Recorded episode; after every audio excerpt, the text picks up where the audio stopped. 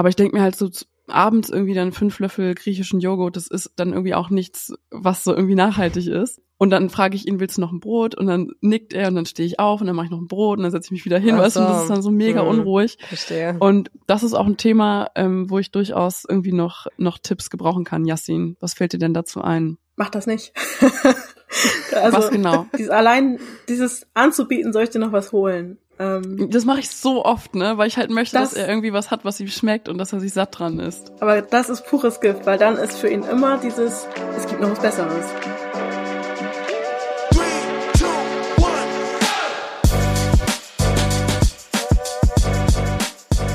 Mama halblang mit Rebecca Und Sophia.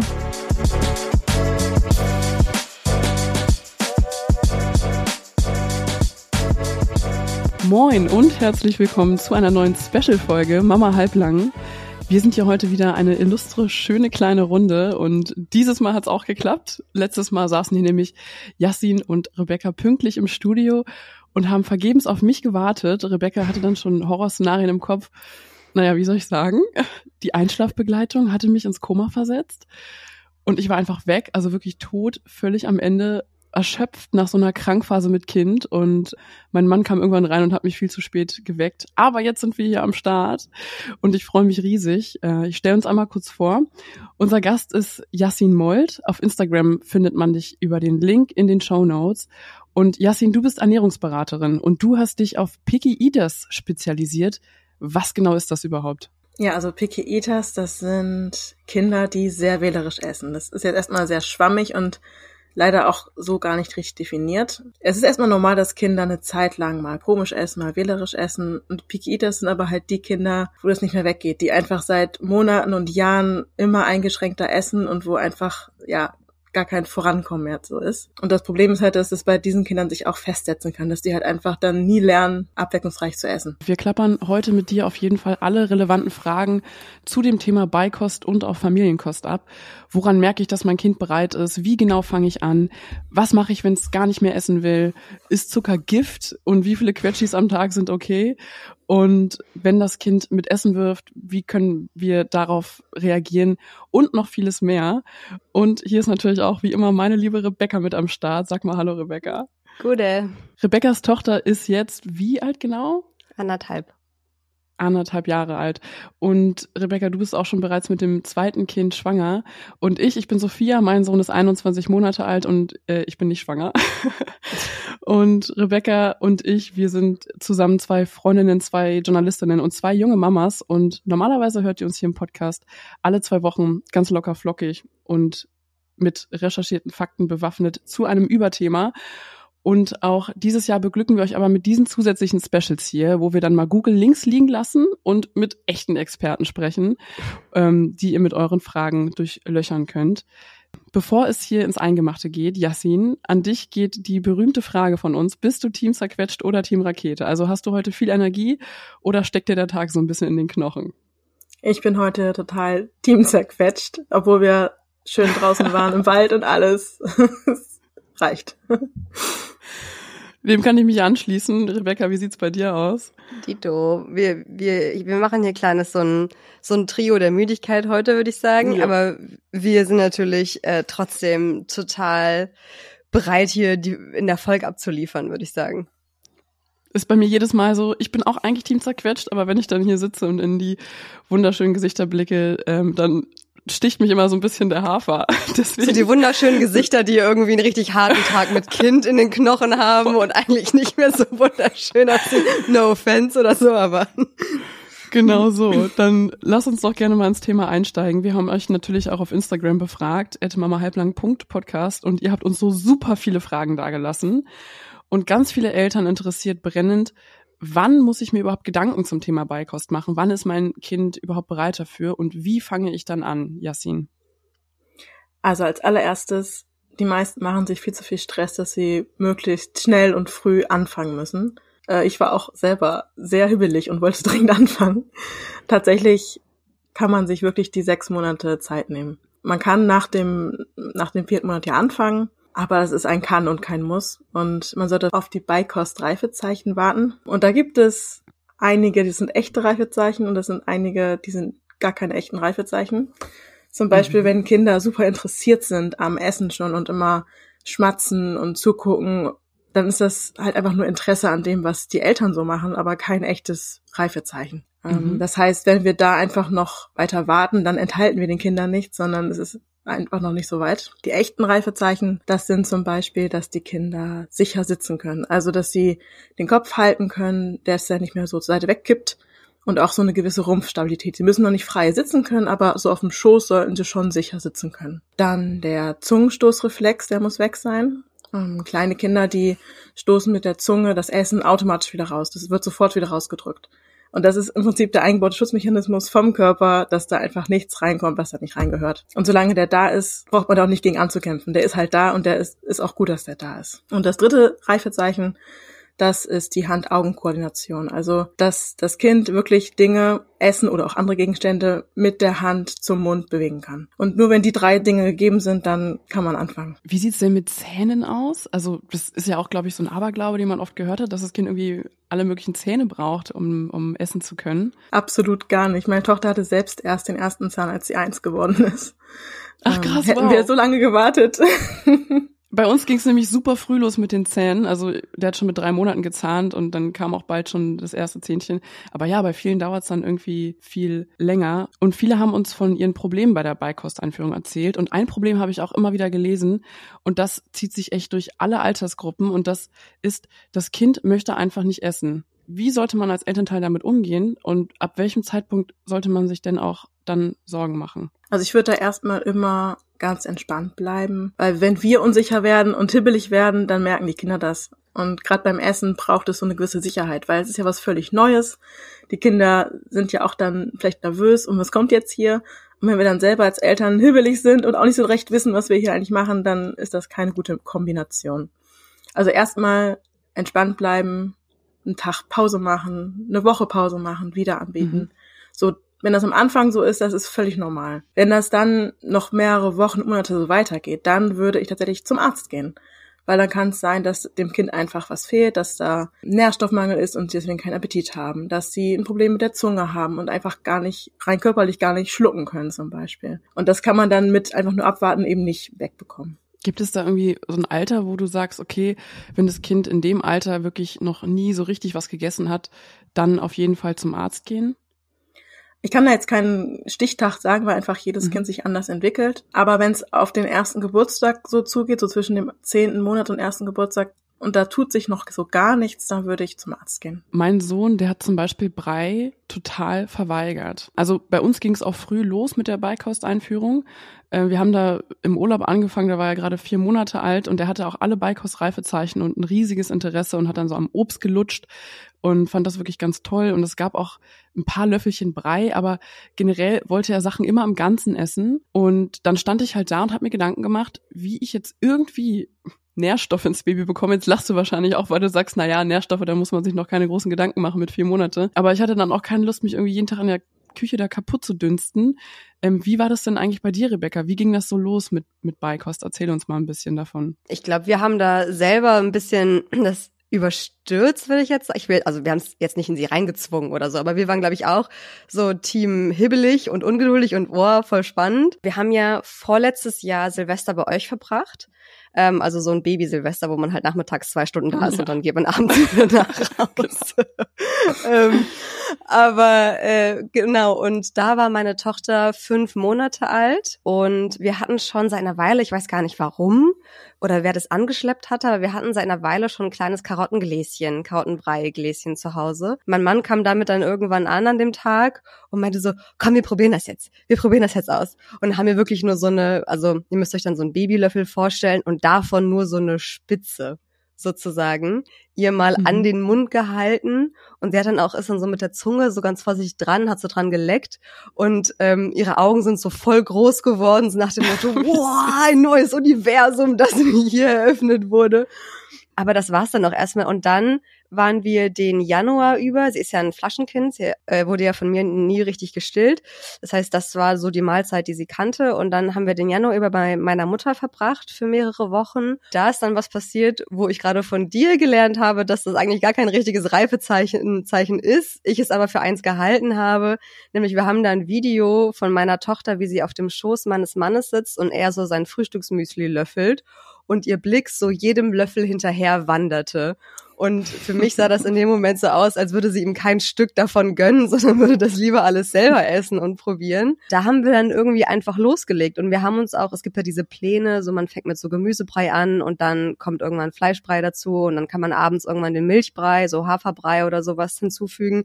Daran haben wir uns irgendwie also ich wusste gar nicht, dass es diese Pläne gibt, ehrlicherweise. Ich habe das so nach Gefühl gemacht, so wird schon schief gehen. Steht ja auf den Gläschen immer drauf, ne?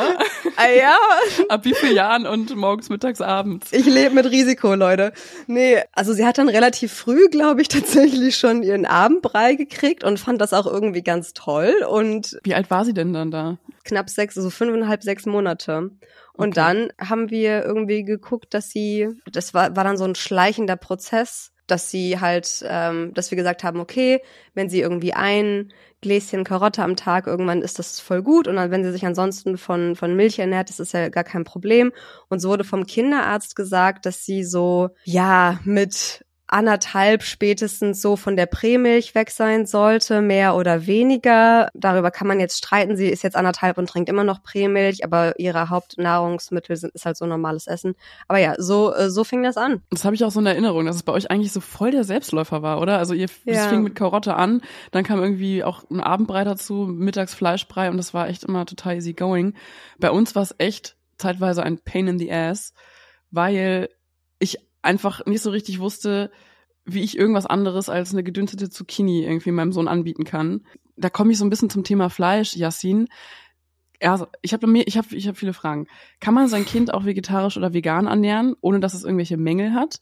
Und wie kann man bei Baby-led Weaning, also was ich gemacht habe, Sachen im Stück anbieten, auch den ganz Kleinen schon irgendwie Fleisch nahebringen? Genau, also erstmal ja, vegetarisch und vegan ist möglich. Es ist zum Glück heute auch nicht mehr so völlig verpönt. Also gerade vegetarisch würde ich sagen, ist ziemlich locker machbar mit ein bisschen Kenntnissen. Bei vegan sollte man sich schon gut auskennen, weil es einfach nochmal ja, mehr Risiko ist, so generell. Aber ich zum Beispiel bin selber Vegetarierin und bei uns also meine Tochter bekommt Fleisch, aber halt nur sehr selten, weil ich halt meistens koche. Und solange man die Nährstoffe im Blick hat, ist das halt erstmal kein Problem. Genau, deine andere Frage mit dem Baby-led Weaning und Fleisch. Die einfachste Form würde ich immer sagen, sind so wie Frikadellen oder halt irgendwelche Hackfleisch-Dinge, die man mhm. irgendwie in hand, handgreifbaren Formen anrichten kann. Also dass die Kinder es halt gut ja. in die Hand nehmen können und davon abbeißen, abnagen, ablutschen können. Ansonsten ist alles, was sehr gewürzt wäre, ja nicht zu empfehlen. Also wie Wurst oder so ist einfach in dem Alter noch gar nicht empfehlenswert, wie den ganzen Salz. Da ist auch weniger Fleisch drin als irgendwas anderes.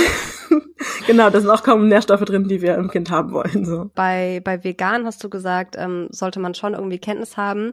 So als Erwachsener ist es vielleicht irgendwie nochmal weniger schlimm, wenn man halt sich vielleicht nicht so krass informiert, sondern einfach sagt, ja, ich finde vegan aus ethischen Gründen halt irgendwie das, das Richtige. Würdest du dann irgendwie zu einem Kinderarzt gehen oder zu einer Ernährungsberaterin oder zu dir oder, oder, oder also äh, jemandem wie dir sozusagen, um sich da zu informieren? Gibt es da irgendwelche Anlaufstellen? Weil ich, wenn ich mich jetzt in die Perspektive versetze von jemandem, der vegan oder vegetarisch lebt, diesen Podcast hört und sagt so, okay, cool, immerhin muss ich jetzt meine Ernährung oder die familiäre Ernährung nicht umstellen für mein Kind, aber wo würdest du dann hingehen, um die Informationen zu bekommen, damit das Kind eben keine Mängel bekommt? Genau, also Kinderärzte leider nicht. Oh, also schade. sind einfach nicht informiert. Ich kenne zwei, die sich darauf spezialisiert haben, die von Hand, Fuß, Mund von dem Podcast. Der eine macht sogar extra Kurse für ähm, vegan und vegetarisch, glaube ich. Der ist ja Kinderarzt. Ja wahrscheinlich ein Kanarienvogel in einem großen Feld von Ärzten, die damit wenig zu tun haben. Genau, es gibt einige wenige, genau, ich würde online gucken, es gibt ähm, vegane Ernährungsberatungen. Auf jeden Fall, es gibt mittlerweile Menschen, die sich auskennen, auch mit Kinderernährung vegan. Und da kann man Kurse machen und sich beraten lassen. Das ist auf jeden Fall sinnvoll. Vor einer Sache haben super viele Eltern Angst bei der Beikosteinführung und ich glaube bei Baby-led Weaning ganz besonders und das ist das Thema Verschlucken. Ich weiß, dass mein Sohn hier und da ordentlich gewirkt hat, das ist ja auch normal und ich bin da auch cool geblieben und so richtig verschluckt und dann auch gehustet hat er aber auch schon. Und ich musste den Unterschied eh erstmal richtig lernen, weil ich am Anfang dachte, dass Würgen gleich verschlucken bedeutet. Ähm, Rebecca, kennst du das irgendwie? Hast du dir da Gedanken zugemacht? War das bei euch ein Thema? Gedanken, ja. Also ich habe mich einmal kurz informiert, ähm, was ich dann tun muss, sollte es dazu kommen, dass sie sich verschluckt und halt wirklich keine Luft mehr kriegt, nicht nur einfach so ein bisschen merkt, so, huch, das ist zu groß und es wieder aushustet. Also dieses auf dem Bauch, auf mein Knie legen und dann quasi ins obere Rückendrittel ähm, so mit der mit der Hand sozusagen draufdrücken oder drauf, ich weiß nicht, schlagen sagen, aber halt so, ne, ihr wisst, was ich sagen möchte. so dass halt dann quasi dieses äh, dieser Brocken sich löst und wieder rausfällt und so. Aber da das bei uns nie passiert ist und ich auch immer da wahrscheinlich ein bisschen zu vorsichtig war, als ich es hätte sein müssen, ist es bei uns bisher nicht passiert. Genau. Yasin, worauf muss man denn da wirklich achten und was ist normal und was ist richtiges Verschlucken? Wo muss man angreifen?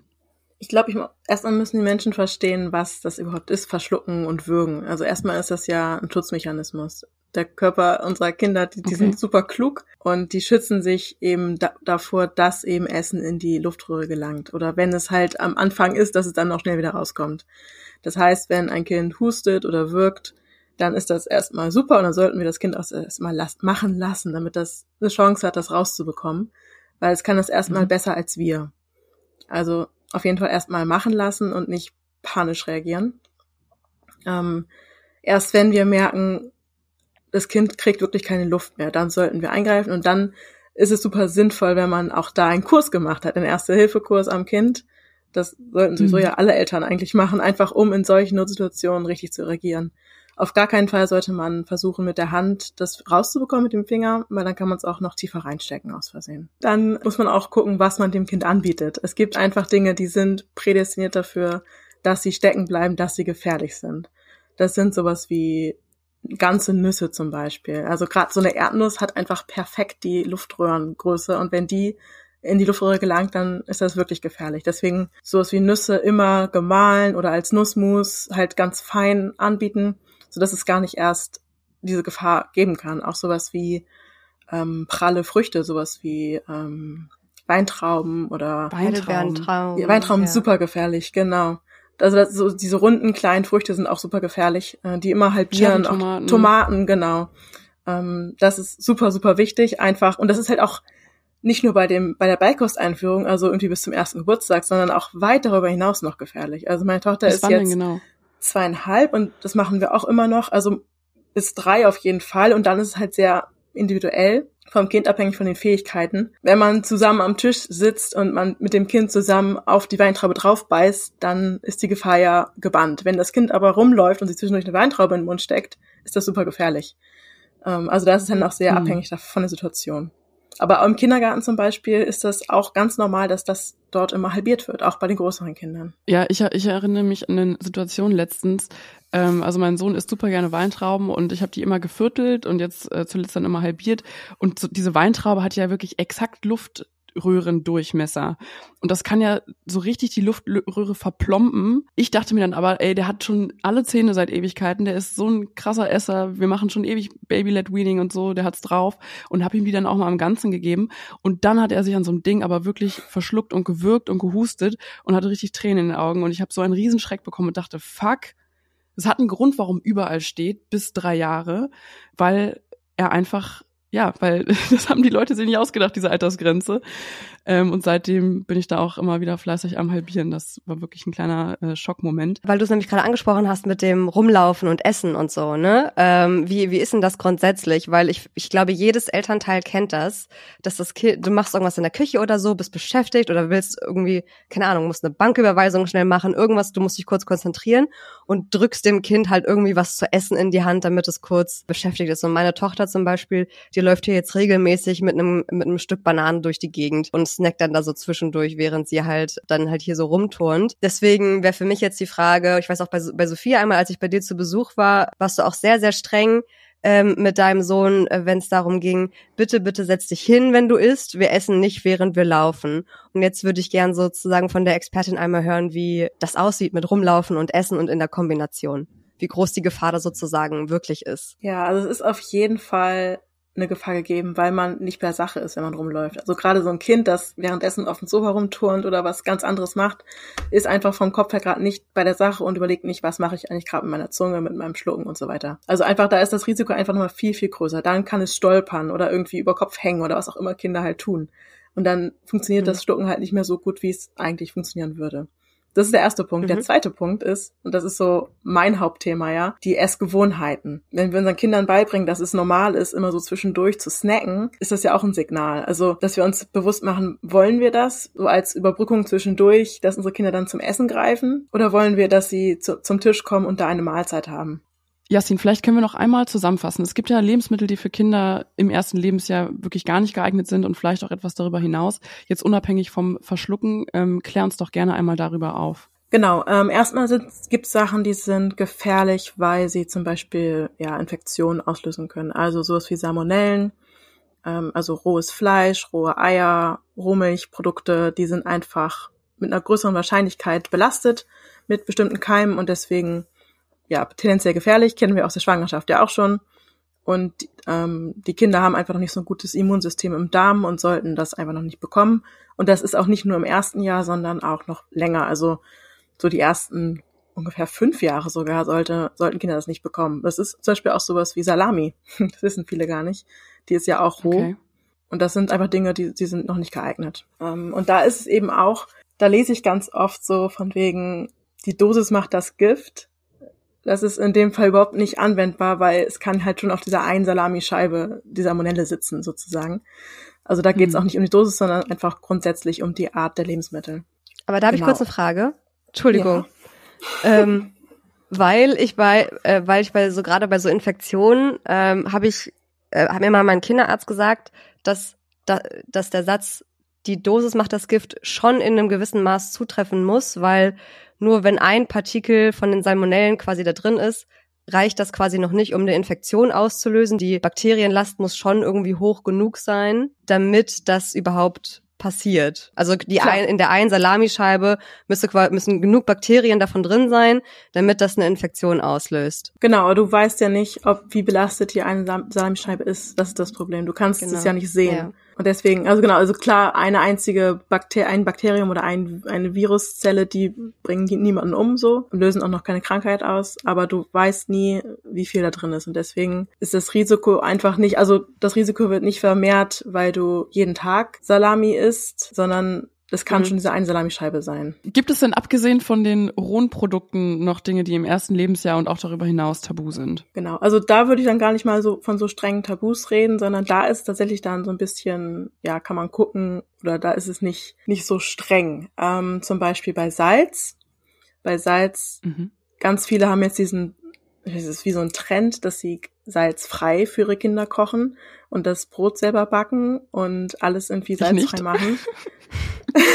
ich auch nicht. Äh, das ist nämlich auch gar nicht notwendig. Also Kinder mhm. brauchen ja sogar Salz, um zu leben. Wir alle brauchen Salz. Salz ist lebensnotwendig. Natürlich ist zu viel Salz nicht gut für den Körper, weil die gerade die Nieren von den Kindern das noch nicht ver verarbeiten können oder noch nicht ausscheiden können. Also ein bisschen Salz ist okay. Das heißt, wenn das Brot das normale Bäckerbrot ist, dann ist das in Ordnung. Dazu aber dann noch Salat, also Salami sowieso nicht, aber eine Wurst oder einen Käse mit viel Salz und dann noch ein Fertiggericht, das ist dann zu viel Salz. Also insgesamt salzarm ist okay. Wie sieht's mit Honig aus? Ach ja, genau. Honig zählt zu den rohen Sachen. Also Honig hat ja so ein, kann also ein Bakterium enthalten, das eben auch durch die Darmwand noch durch kann bei den Kleinkindern.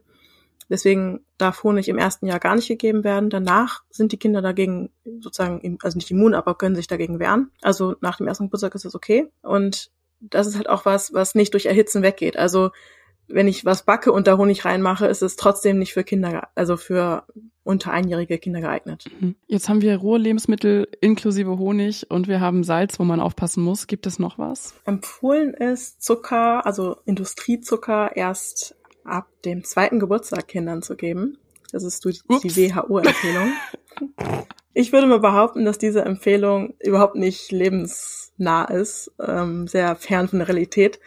Weil, also man müsste den Kindern schon ganz schön viel vorenthalten und ihnen immer was anderes geben oder selber sein Leben komplett umkrempeln, niemals die Großeltern besuchen. Das ist eine perfekte Überleitung, nämlich zum nächsten Themenblock und zwar ähm, Thema Snacks und Zucker. Ist Zucker Gift oder darf mein Baby oder Kleinkind auch hier und da so ein bisschen bei uns mitnaschen? Ich finde immer, am Anfang kann man den Zucker tatsächlich noch ganz gut ja fernhalten. Gerade Was ist am Anfang? Ich würde so sagen, bis zum ersten Geburtstag da kriegen die Kinder einfach auch noch nicht so viel mit, wenn auf dem Tisch verschiedene Schalen stehen und die einen nehmen sich aus der einen Schale und das Kind kriegt halt aus der anderen Schale, kann man das noch ganz gut trennen. Wenn die Kinder mhm. aber irgendwann mitbekommen, ey, was essen die denn da? Dann würde ich nicht mehr extra sagen, ja, hier, das ist aber dein besonderer Joghurt, den kriegst du und wir essen diesen anderen Joghurt, sondern dann würde ich das Kind probieren lassen und lieber ein Teil davon sein lassen, als immer auszuklammern, weil die Kinder wollen ja so sein wie wir.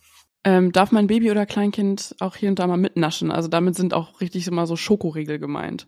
Das müssen die Eltern selber entscheiden. Ähm, ich finde, mhm. das ist sehr situationsabhängig. Ich hatte natürlich selber, gerade als Ernährungswissenschaftlerin, ähm, das Ziel, dass die kleine Raupe möglichst lange keinen Zucker bekommt. Und dann waren wir im Urlaub. Meine Frau und ich haben Eis gegessen und sie hat uns aus dem Kinderwagen zugeguckt. Und dann hat sie eine mhm. Reiswaffel bekommen und sie war ein Jahr und drei Monate alt.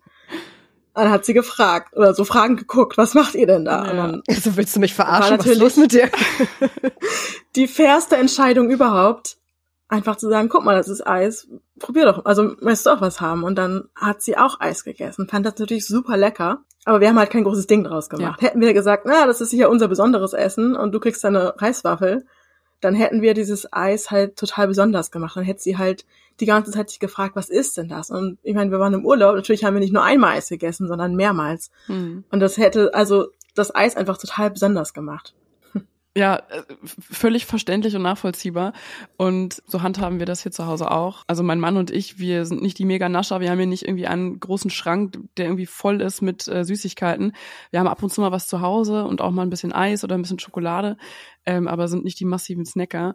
Aber wenn wir uns dann hier tagsüber was mal gönnen, dann darf der Kleine immer mitprobieren. Und in der Zeit, wo wir eine ganze Kugel Eis essen, hat der halt zwei oder drei Löffel abbekommen. Und das ist dann, glaube ich, auch nicht so nicht so super schlimm. Aber es gibt ein Thema, was viele Eltern bewegt und das sind Quetschis.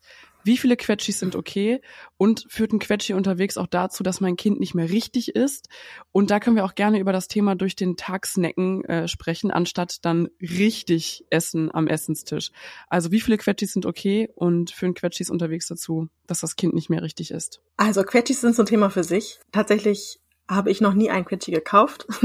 Das sagt schon mal, glaube ich, ganz viel aus. Quetschis sind erstmal, wirken erstmal sehr harmlos, weil ja meistens einfach nur Obst drin ist oder ein bisschen Gemüse oder teilweise, ich glaube, noch Getreide.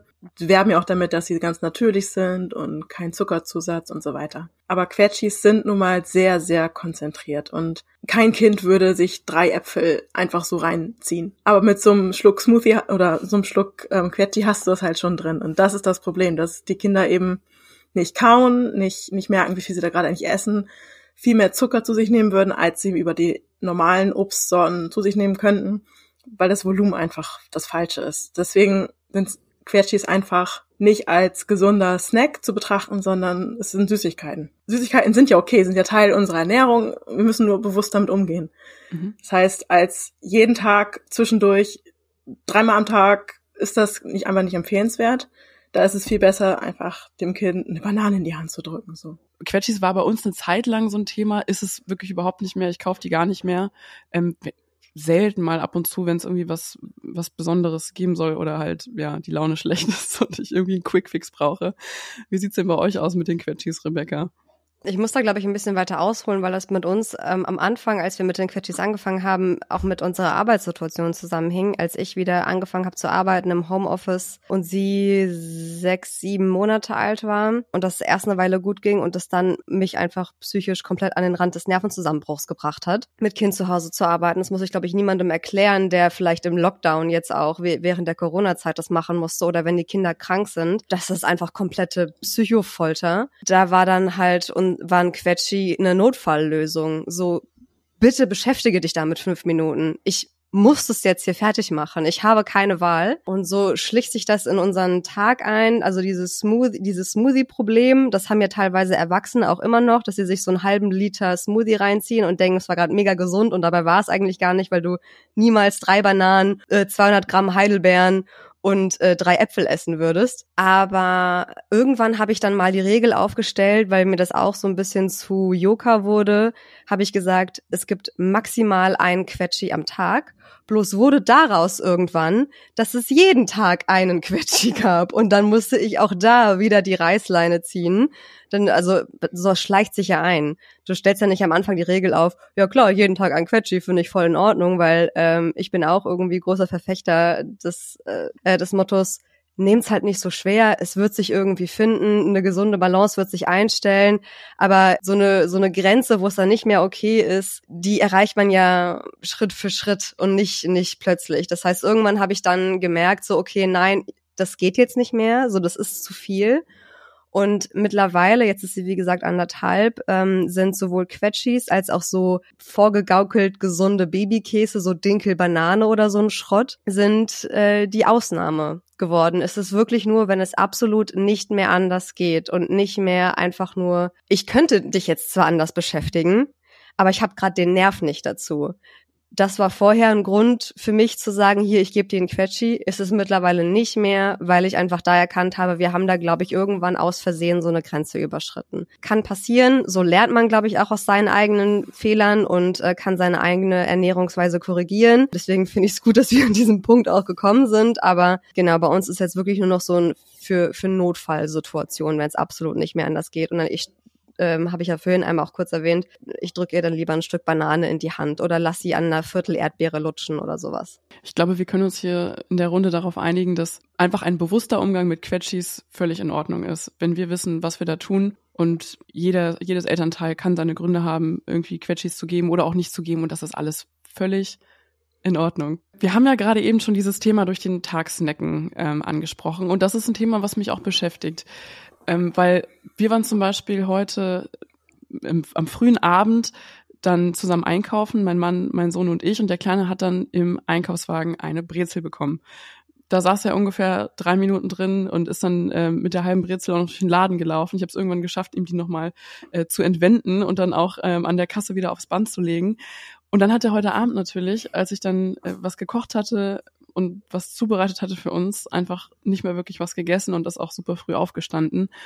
Dieses durch den Tag snacken, Yassin. Was hast du für Tipps für uns? Wie könnte man das handhaben, dass das Kind auch dann für eine Mahlzeit am Essenstisch gerne für ein paar Minuten sitzen bleibt? Genau, ganz grundsätzlich hast du es, glaube ich, schon ein bisschen gerade auch gesagt, dass das nicht vorteilhaft ist, wenn die Kinder die ganze Zeit snacken. Also dieses Dauersnacken führt einfach dazu, dass sie eben dann zu der Mahlzeit, wo wir den die richtigen Sachen geben wollen, das Gemüse oder Vollkorn, was auch immer, dass sie dann halt keinen Hunger mehr haben. Was auf jeden Fall gut hilft, ist, wenn man es möglichst den Kindern einen Grund gibt, zum Tisch zu kommen. Das ist, es soll nicht sein, du musst jetzt essen, du musst jetzt herkommen, sondern wir wollen jetzt gemeinsam eine schöne Zeit hier verbringen. Also, dass es einfach einen Grund gibt, da hinzukommen, dass die Kinder da gerne hinkommen. Ich habe dafür auch so eine Liste mit, mit Ideen, was was man machen kann am Tisch, so wie so eine kleine Routine. Also das kennt man vom Einschlafen, mhm. dass man da so eine Routine ja, hat, voll. dass man irgendwie erst das eine Lied macht, dann das Kuscheltier, was auch immer. Das haben eigentlich alle Eltern irgendwann sich so diese, diese genaue feste Reihenfolge überlegt, die dann funktioniert.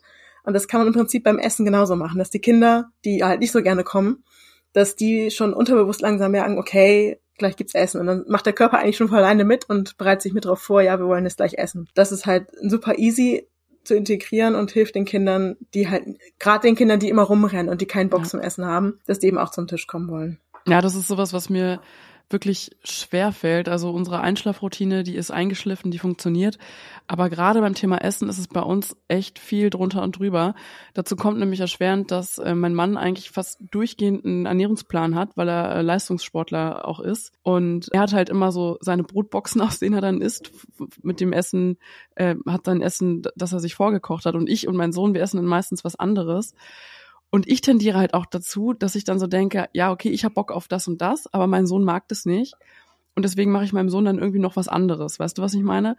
Und dann kommt es manchmal dazu, dass wir am Tisch sitzen und alle drei was anderes essen. Und da denke ich mir so, dann kann man es eigentlich auch lassen. Also es ist so kein richtiges, richtiges Familienessen dann irgendwie. Deswegen fällt mir das echt schwer. Aber ähm, ich habe jetzt bei dir, Sophia, eine, Fra eine, Nachfrage. Aber selbst wenn, wenn alle irgendwie was anderes essen, aus welchen Gründen noch immer, man kann es doch trotzdem zu einem Gemeinschaftserlebnis irgendwie machen, oder? Also jedenfalls, wenn das dann wirklich zentraler Handlungsraum ist und nicht während der eine sein Special Essen isst, dann noch am Handy ist oder so, dann klar, dann wird es irgendwie schwierig. Aber wenn man das so dann trotzdem irgendwie so gemeinsam so ein bisschen zelebriert. Ja, pass auf, es wird halt mega unruhig durch eine Sache und das ist auch schon so dieses Thema, glaube ich, so ein bisschen mit Picky Eating. Nämlich ich mache dann was für mich und meinen Sohn und dann setze ich mich hin und wir fangen an zu essen und ich merke, okay, ähm, er hat auf das und das irgendwie keinen richtigen Bock und isst es nicht so wirklich. Mhm. Also ich habe zum Beispiel auch immer so ein Safe Food für ihn mindestens auf dem Teller. Das ist so eine Sache, die er kennt, die er mag. Aber ich denke mir halt so abends irgendwie dann fünf Löffel griechischen Joghurt, das ist dann irgendwie auch nichts, was so irgendwie nachhaltig ist. Und dann frage ich ihn, willst du noch ein Brot? Und dann nickt er und dann stehe ich auf und dann mache ich noch ein Brot und dann setze ich mich wieder hin, weißt du, das ist dann so mega hm, unruhig. Verstehe. Und das ist auch ein Thema, ähm, wo ich durchaus irgendwie noch, noch Tipps gebrauchen kann. Yassin, was fällt dir denn dazu ein? Mach das nicht.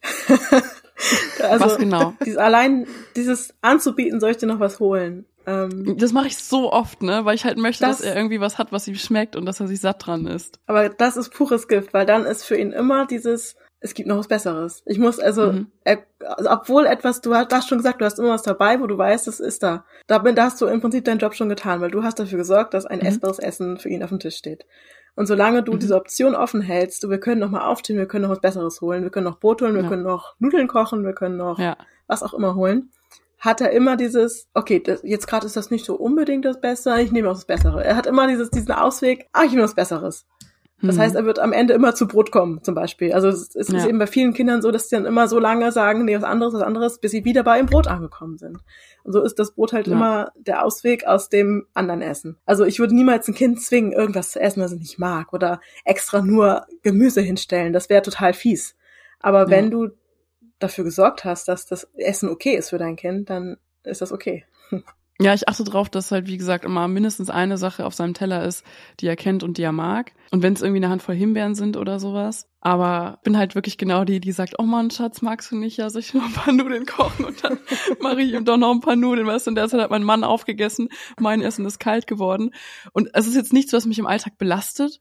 Aber ich glaube, dass ich jetzt deine Handlungsanweisung auf jeden Fall mir zu Herzen nehmen werde und da mal gucken, gucken werde, dass ich in Zukunft auch einfach sitzen bleiben kann beim Abendessen und nicht noch zehnmal aufstehe, um irgendwie ihm den Teller so zusammenzustellen, dass er dann damit glücklich ist. Ich kann ja währenddessen kurz erzählen, wie das bei uns mit den Essgewohnheiten ist. Ja. Und zwar äh, hat uns zum Beispiel total geholfen der Kita-Start. Dass es da immer zum selben Zeitpunkt Mittagessen gibt und immer zum selben Zeitpunkt einen Nachmittagssnack, kurz bevor ich sie abhole und ähm, ich dann weiß, wann hat sie zuletzt was gegessen, wie müsste ungefähr im Normalfall ihr Hungergefühl sein? Und wie oder und wann müsste dann das Abendessen sein, damit wir alle irgendwie genug Hunger haben und das auch für die äh, für die Erwachsenen ein spannendes Abendessen wird. Weil bei uns ist oder bei, bei mir war es schon immer so, ich war nie ein richtiger Frühstücker, ich war nie ein richtiger äh, Mittagesser. Bei mir war immer das Abendessen das zentral, also die zentrale Mahlzeit des Tages. Und das ist natürlich für ein Kind schwierig, weil ein, ein Kind braucht ein richtiges Frühstück, ein Kind braucht ein richtiges Mittagessen. Deswegen hat sich, glaube ich, auch dieses Snacken so ein bisschen tagsüber ähm, etabliert, wenn sie am Wochenende oder so zu Hause ist. Aber wenn sie in der Kita ist, dann folgt sie halt wirklich diesem genauen Zeitplan, was mir dann nachmittags mein Leben total erleichtert. Aber so an den Wochenenden, und da knüpfe ich irgendwie an eine Frage nochmal zu einer Menge an, was, was die Kinder essen, weil ich merke, sie isst insgesamt mehr im selben Zeitraum, also wenn ich mich mit dir hinsetzen würde und wir essen eine Viertelstunde zusammen fr ähm, zum Frühstück, isst sie in derselben Zeit mehr, als wenn ich ihr einfach einen Teller mit Avocado oder Rührei einfach an ihren kleinen Babytisch äh, stelle und sie sich immer mal wieder was holen kann, aber sie nicht still sitzen muss währenddessen, sondern eigentlich immer nur mal wieder so zurückrennen kann. Also meine Frage ist, glaube ich, eine Ess, eine feste Essgewohnheit muss ja nicht für ein Kind nicht zwangsläufig mit dem übereinstimmen, was für einen Erwachsenen eine richtige Mahlzeit-Essgewohnheit ist, oder? Verstehst du, was ich meine? Noch nicht ganz. Also für uns heißt ja dann Mahlzeit, wir setzen uns jetzt hin und wir essen in Ruhe für äh, eine Viertelstunde, 20 Minuten, weil wir das so gelernt haben, weil das für uns so funktioniert, weil wir erwachsene Menschen sitzen, die eine Viertelstunde und 20 Minuten am Stück ruhig sitzen bleiben können. Das ist ja für viele Kinder irgendwie nicht der Fall. Und kann man nicht genauso sagen, ja, okay, wir versuchen Essgewohnheiten für dich zu etablieren, die für dich auch irgendwie ja beständig sind, aber die nicht gleichzusetzen sind mit, du setzt dich jetzt hin und du isst eine Viertelstunde, sondern ich stelle dir das hier hin, das steht hier für 20 Minuten und du kannst innerhalb dieser 20 Minuten immer wieder hinrennen und dir was essen, dann kannst du dich kurz fünf Minuten mit einem Ball beschäftigen, dann rennst du wieder zurück und isst nochmal drei Stücke Avocado oder so. Du hast das gerade nochmal ein bisschen entschärft. Du hast, ich hatte zuerst verstanden, dass du einfach im Freispiel den Teller hinstellst und das ist so ein Open End. Das würde ich auf keinen Fall raten, weil dann wäre das dieses Dauersnacken, dann wäre das mhm. nicht begrenzt und dann würde sich das Kind vielleicht über, weiß nicht, drei Stunden immer mal einen Happen holen und würde nie so ein echtes Sättigungsgefühl bekommen und auch nie mhm. ein echtes Hungergefühl. Und ja, diese verstehe. beiden Gefühle, die wollen wir fördern. Ähm, und deswegen ist eine mhm. geschlossene Mahlzeit total sinnvoll, dass das Kind merkt, okay, wenn ich jetzt in diesem geballten Zeitraum was esse, dann werde ich davon satt. Und dann kommt eine Phase ohne Essen und dann werde ich wieder hungrig. Und dann habe ich wieder Hunger, dann möchte ich was essen. Das wollen wir etablieren. Und ah, wenn wir halt ja, okay. immer diese Option haben, ich könnte ja noch mal hingehen, mhm. ich könnte ja noch mal, dann ist das immer so ein, dann sendet der Körper halt die ganze Zeit kein echtes Signal. Das finde ich jetzt eine total wichtige Konkretisierung, weil ich nämlich vorher den Eindruck hatte, als würde es ja nur einfach darum gehen, soziale Gewohnheiten zu etablieren. So im Sinne, wir, wir essen jetzt, sondern das habe ich dann vorher vielleicht nicht richtig verstanden, sondern dass es halt darum geht, dem Kind auch beizubringen, in Einklang mit seinem Körper zu arbeiten, sozusagen. Es gibt ein Sättigungsgefühl, es gibt ein Hungergefühl und äh, diese Phase dazwischen ist irgendwie nicht so gut. Jetzt, jetzt habe ich's. Jetzt ist bei mir der Knoten geplatzt. Das leuchtet mir total ein. Und jetzt sitzen wir mit unserem Kind und dem Mann äh, am Tisch ähm, der Mann frisst, frisst aus der aus der Brotbox einen vorgekochten Brokkoli und mein Kind fängt an, im, mit das Essen in der Hand zu zerquetschen. Es quetscht so richtig durch die Finger durch. Es patscht mit der Hand auf den Tisch und rubbelt hin und her und dann am Ende wirft es das einmal alles auf den Boden und guckt hinterher und guckt stolz in die Runde. Wie sollte man als Elternteil richtig mit so einem Verhalten umgehen und was ist da überhaupt los? Also erstmal glaube ich, dass alle Eltern ihre eigene Regel finden müssen, ihre eigene Grenze. Was ist für sie noch okay und was finden sie geht nicht. Das ist bei jedem total individuell. Ich zum Beispiel sehe das ziemlich locker. Meine Frau ist da schon ein bisschen, es stört sie schon früher was, so. Dann muss man wissen, okay, was möchte ich auf gar keinen Fall? Ich möchte nicht, dass Essen auf den Boden geschmissen wird, zum Beispiel, so. Das ist für mich die Grenze. Also das ist erstmal so vorneweg, finde ich. Das sollte man sich vorher überlegen, was ist für mich die Grenze, wo geht's nicht mehr. Und dann ist dieses mit dem Essen spielen, was du auch gerade sagst, dieses Matschen, wo es richtig rausquetscht mhm. und, oder irgendwie auf dem Tisch verstreicht wird. Ja, so richtige Experimente einfach, halt, ne? Ja, genau. Und das ist genau das, ist ein Experiment. Und Kinder okay. lernen ja den ganzen Tag. Sie lernen bei allem, was sie tun. Und sie lernen eben auch in diesem Moment am Esstisch. Und wenn das Kind zum Beispiel, ich weiß nicht, die gekochte Möhre nicht isst, aber damit in der Hand spielt und das zermatscht, ins Wasserglas tunkt, was auch immer damit tut, oh dann oh Gott, ja, erforscht es, dann erforscht es die Eigenschaften von dieser gekochten Möhre, um herauszufinden, mhm. was ist denn das hier? Kann ich das essen? Was soll ich damit anfangen? Kann ich dem vertrauen? Und je mehr Informationen das Kind sammeln kann, und das kann über Wochen hinweg sein, aber je mehr Informationen es darüber sammeln kann, desto vertrauter ist es mit dieser Möhre. Und wenn du schon alle Informationen gesammelt hast, wenn du schon genau weißt, wie weich das ist, wie sich das bewegt, was für ein Geräusch das macht, wenn du diese ganzen Informationen gesammelt hast, dann ist das Essen nicht mehr so eine große Überwindung. Das heißt, dieser Satz, ähm, mit Essen spielt man nicht, dieser altbekannte Satz, der glaube ich jeder von uns in der Kindheit gehört hat, ist eigentlich kompletter Bullshit, weil dieses Spielen fürs Kind ja nicht sinn- und zwecklos ist, sondern halt ein Sammeln von Informationen. Meine, meine Mutter hat zum Beispiel, glaube ich, ähm, als sie meine Tochter mal gefüttert hat, hat äh, so spielerisch den Satz gesagt, ähm, ja, Essen ist eine sinnliche Erfahrung. Und der Satz blieb bei mhm. mir irgendwie kleben, weil ich es ähm, total nachvollziehbar fand. So, ja klar, so mit allen Sinnen wird da irgendwie versucht zu erforschen, was jetzt um bei deinem Beispiel zu bleiben, diese gekochte Karotte ist oder dieses Brötchen oder der Brokkoli oder wie auch immer. Rebecca, jetzt hast du einen Punkt angesprochen, nämlich so alte Glaubenssätze oder Dinge, die wir von unseren Eltern oder Großeltern gehört haben. Da ist mir jetzt ganz spontan noch ein Thema eingefallen und zwar das Kind mit aller Macht zu versuchen zu überreden, mehr zu essen und mit allen möglichen Spielchen. Also der Löffel ist ein Hubschrauber und dann mit Mund auf. Oder noch einen Löffel für die Oma. Oder, oh, die Oma hat so lecker gekocht, komm, bitte noch ein Löffelchen. Wie sind deine Gedanken und Gefühle zu dem Thema? Auf gar keinen Fall machen.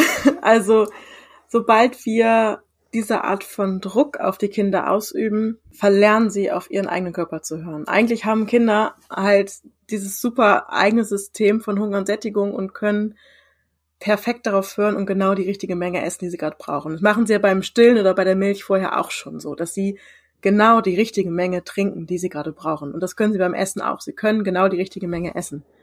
Und sobald wir das anzweifeln, weil wir irgendwie denken, oh Gott, das war jetzt viel zu wenig oder das ist langsam auch viel zu viel, du, du wirst zu dick oder was auch immer wir halt selber denken. Sobald wir da eingreifen, hören die Kinder nicht auf ihren Körper. Und dann werden sie langfristig eben gerade deswegen übergewichtig oder untergewichtig, weil wir da eingegriffen haben.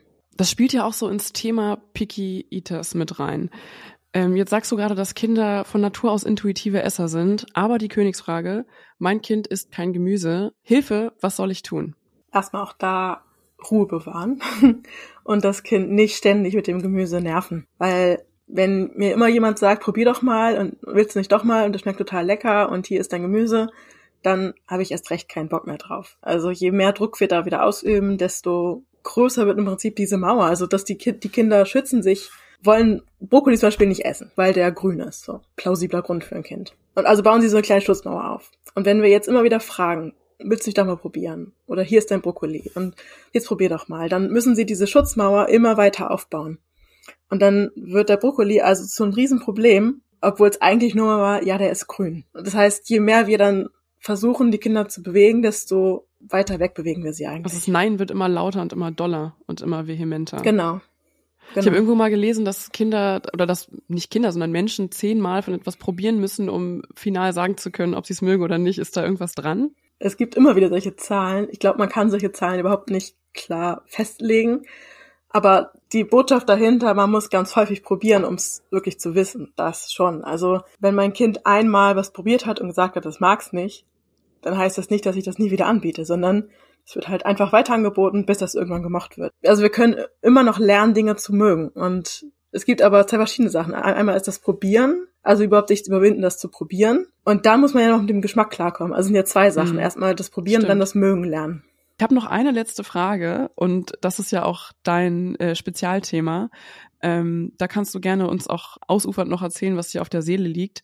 Und zwar, mein Kind isst bestimmte Dinge nicht zusammen, sondern immer nur einzelne Lebensmittel getrennt. Und man kann gar nicht mehr richtig kochen. Was habe ich da falsch gemacht und gibt's da einen Weg wieder raus? Also falsch gemacht hast du erstmal nichts, weil das total normales Kinderverhalten ist. Essen ist ein Lernprozess. Die Milch ist ja noch sehr einfach gewesen. Da haben sie einfach in den allerersten Tagen gemerkt, okay, wenn ich das trinke, bin ich satt, fertig. Das Essen ist viel, viel komplexer. Sie müssen die ganze Zeit rausfinden, ist das hier essbar? Wie, was steckt da genau drin? Was hat das für eine Konsistenz? Also Essen ist so, so, so komplex, weil es ja auch eine so große Auswahl gibt. Und wir in unserer Kultur kochen wir auch nicht jeden Tag das Gleiche, auch in unserem Wohlstand ähm, gibt es einfach nicht jeden Tag das Gleiche, sondern es gibt ständig was anderes. Wir haben vielleicht ein paar Grundsachen, die es immer wieder gibt, aber auch saisonal bedingt und nach Lust und Laune. Wir haben ständig was anderes auf dem Teller und damit müssen die Kinder erstmal klarkommen, das alles kennenlernen. Und es geht einfach viel, viel leichter, wenn die Sachen einzeln sind. Wenn ich genau sehe, okay, das ist jetzt der Reis, das ist jetzt der Brokkoli und das ist jetzt der Fleisch, das Fleisch, dann können die Kinder viel, viel besser einfach sehen, was das ist, haben diesen Überblick und können einzeln entscheiden, möchte ich das essen oder nicht. Wenn das Ganze gemischt ist als, weiß nicht, Gemüsereispfanne, dann berührt sich das. Und wenn das Kind zum Beispiel entschieden hat, Brokkoli ist für mich nicht essbar im Moment, dann kontaminiert der Brokkoli alles andere. So, wenn ich, ich bin Vegetarierin, wenn da jetzt das Fleisch in der Gemüsereispfanne drin ist, dann ist die für mich auch nicht mehr essbar, weil das Fleisch hat ja alles kontaminiert.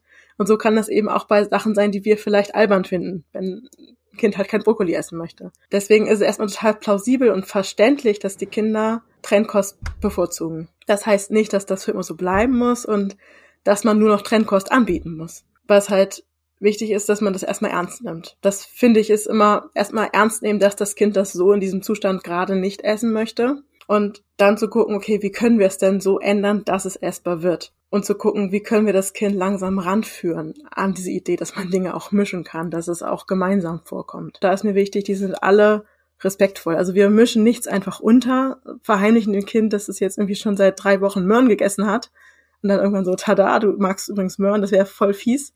Aber wir wollen mit dem Kind zusammenarbeiten. Also wir bringen dem Kind wirklich bei, die Dinge zu mögen oder sich das zu trauen, das zu kombinieren. Ähm, weil einfach was unterzumischen, das machen ganz viele. Es gibt auch ganz viele so Rezepte mit. Ähm, ist das so ein Trend, oder? Habe ich auf Instagram Waffeln oder genau, ja. so Waffeln oder Muffins oder Bratlinge, wo man halt dann einfach Gemüse mit reinraspelt. Und dann einfach mit dem Hintergedanken, da kriegt mein Kind halt immerhin ein bisschen Gemüse. Das Problem ist, dass das Kind dadurch überhaupt nicht lernt, Gemüse zu essen, weil es halt die Konsistenz nicht wahrnimmt, gar nicht weiß, dass es das mag. Und außerdem wenn dein Kind dich dabei ertappt, wie du heimlich Möhren in den Teig reinmachst, dann hast du richtig verschissen. Also da ist, da ist wirklich alles verloren, weil das Kind dann einfach erst recht skeptisch wird. Wenn dein Kind schon vorher ein bisschen, hm, mag ich das denn, war, dann ist es danach, hat es komplett das Vertrauen verloren und weiß nicht, kann ich dem trauen, was meine Eltern mir da hinstellen? Ist das sicher? Kann ich das essen? und werden, dann werden die Kinder halt erst recht skeptisch und wollen erst recht ganz genau wissen, was da drin ist und lehnen Sachen erst mhm. recht ab. Deswegen auf gar keinen Fall hinterm Rücken irgendwie reinmischen, sondern dem Kind ganz offen beibringen, Sachen zu mögen. Aber äh, wie, wie kriege ich es denn dann hin, wenn ich sage, okay, ich will Brokkoli oder Gemüse X oder was auch immer etablieren, weil das ist wichtig und da sind viele Nährstoffe drin und bla bla bla. Wie schaffe ich das denn, in Anführungsstrichen, das Kind dazu zu kriegen, dann ähm, etwas zu essen, was vorher nicht richtig äh, geklappt hat. Ich kenne jetzt in meinem näheren Umfeld, kenne ich auch mehrere, die grundsätzlich auch äh, Probleme mit dem, ähm, was heißt Probleme oder bei denen es vielleicht einfach länger dauerte mit dem Beikoststart als bei vielen, vielen anderen. Ähm, was wir vor, äh, vorhin hatten mit geht aufs erste Lebensjahr zu und isst vielleicht ein bisschen Brei, aber es ist eher schwierig und schreit den Löffel eher an und so. Das heißt, die Frage ist ja aber trotzdem gleich, egal ob es um, bestimmten Lebens, äh, um ein bestimmtes Lebensmittel geht oder äh, um grundsätzlich Nahrung zuführen. Wie kann ich das denn trotzdem sanft hinbekommen? Ähm, ganz viel ist, dass wir dem Kind vertrauen, dass es grundsätzlich das möchte. Also es halt grundsätzlich hat es ja den Trieb, sich zu ernähren und äh, am Leben zu bleiben. Und auch die Instinkte dafür, dass es eben Hunger und Sättigung spüren kann. Das heißt, erstmal ein Kind muss mit einem Jahr noch nicht komplett sich von festem Essen ernähren. Es ist völlig okay, wenn es noch lange darüber hinaus einen großen Teil Milch bekommt. Und da können wir eben den Druck rausnehmen, dass wir eben nicht versuchen, auf Ach und Krach eine bestimmte Löffelzahl ins Kind reinzubekommen, sondern dass wir da dem Kind auch einfach vertrauen, wenn es sagt, okay, ich brauche einfach noch mehr Milch als andere Kinder in meinem Alter gerade, dass wir da für uns selbst den Druck rausnehmen.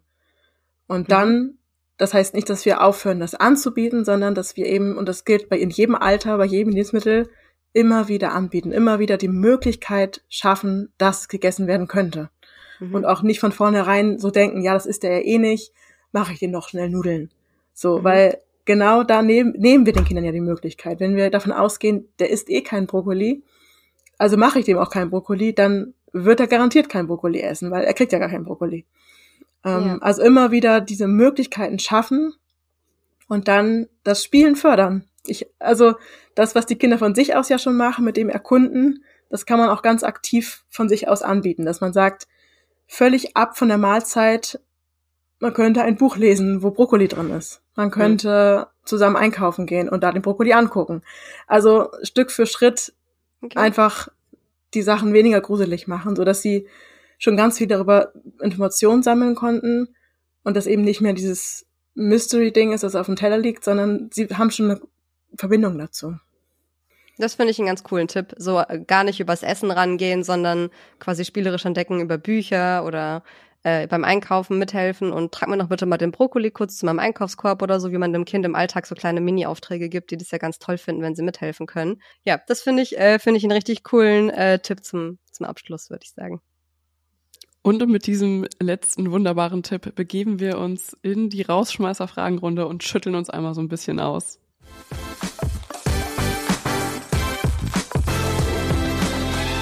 Die erste Frage. Normalerweise eine ganz abgedroschene Frage, aber heute ergibt das total Sinn. Was ist dein absolutes Lieblingsessen? Oh, es ist schwer. Oh, ich esse so gerne. Du darfst mehrere nennen. Mehr, Mehrfachnennungen wirklich. Einfach essen. Okay, das, das ist schon besser. Ähm, also richtig lecker finde ich die Kombination aus Hummus, Feta und Paprika. Das ist richtig geil. Mhm, mhm, Dann mhm. Russischen Zupfkuchen, den macht meine Frau mir immer zum Geburtstag. Oh, liebe ich auch. Dann die zweite Frage. Was sollte unbedingt erfunden werden? Boah, die finde ich viel schwieriger als die erste Frage. Um Die ist Gottes Willen, Alter. Boah. Super schwierig. Es kann auch was ganz Banales und Lustiges, Einfaches sein. Es muss jetzt nicht die mega Antwort sein. Also das hatten wir neulich schon mal als Thema hier zu Hause. Wenn man so, wenn so beide Eltern krank sind und, und, und so alle Fieber haben und das Kind aber putzmunter ist, dann Mhm. bräuchte man so einen Androiden, der sich dann kümmert. Ein kleinen Hausroboter. Bin ich total Ja. dabei. Und die dritte Frage. Wir machen uns mal hier ein paar warme Gedanken. Äh, welcher Urlaub wäre dein absoluter Traumurlaub? Wir fahren jedes Jahr nach Dänemark und das ist mein Traumurlaub. Das klingt wunderbar. Ihr Lieben, das war's heute schon von uns, Rebecca und Sophia, mit unserem wunderbaren Gast Yassin Molt. Ich habe super viel gelernt. Vielen, vielen Dank an dich, Yassin. Geht auf jeden Fall nochmal in die Show Notes und folgt uns allen auf Instagram. Und bis zum nächsten Mal machen wir alle halblang.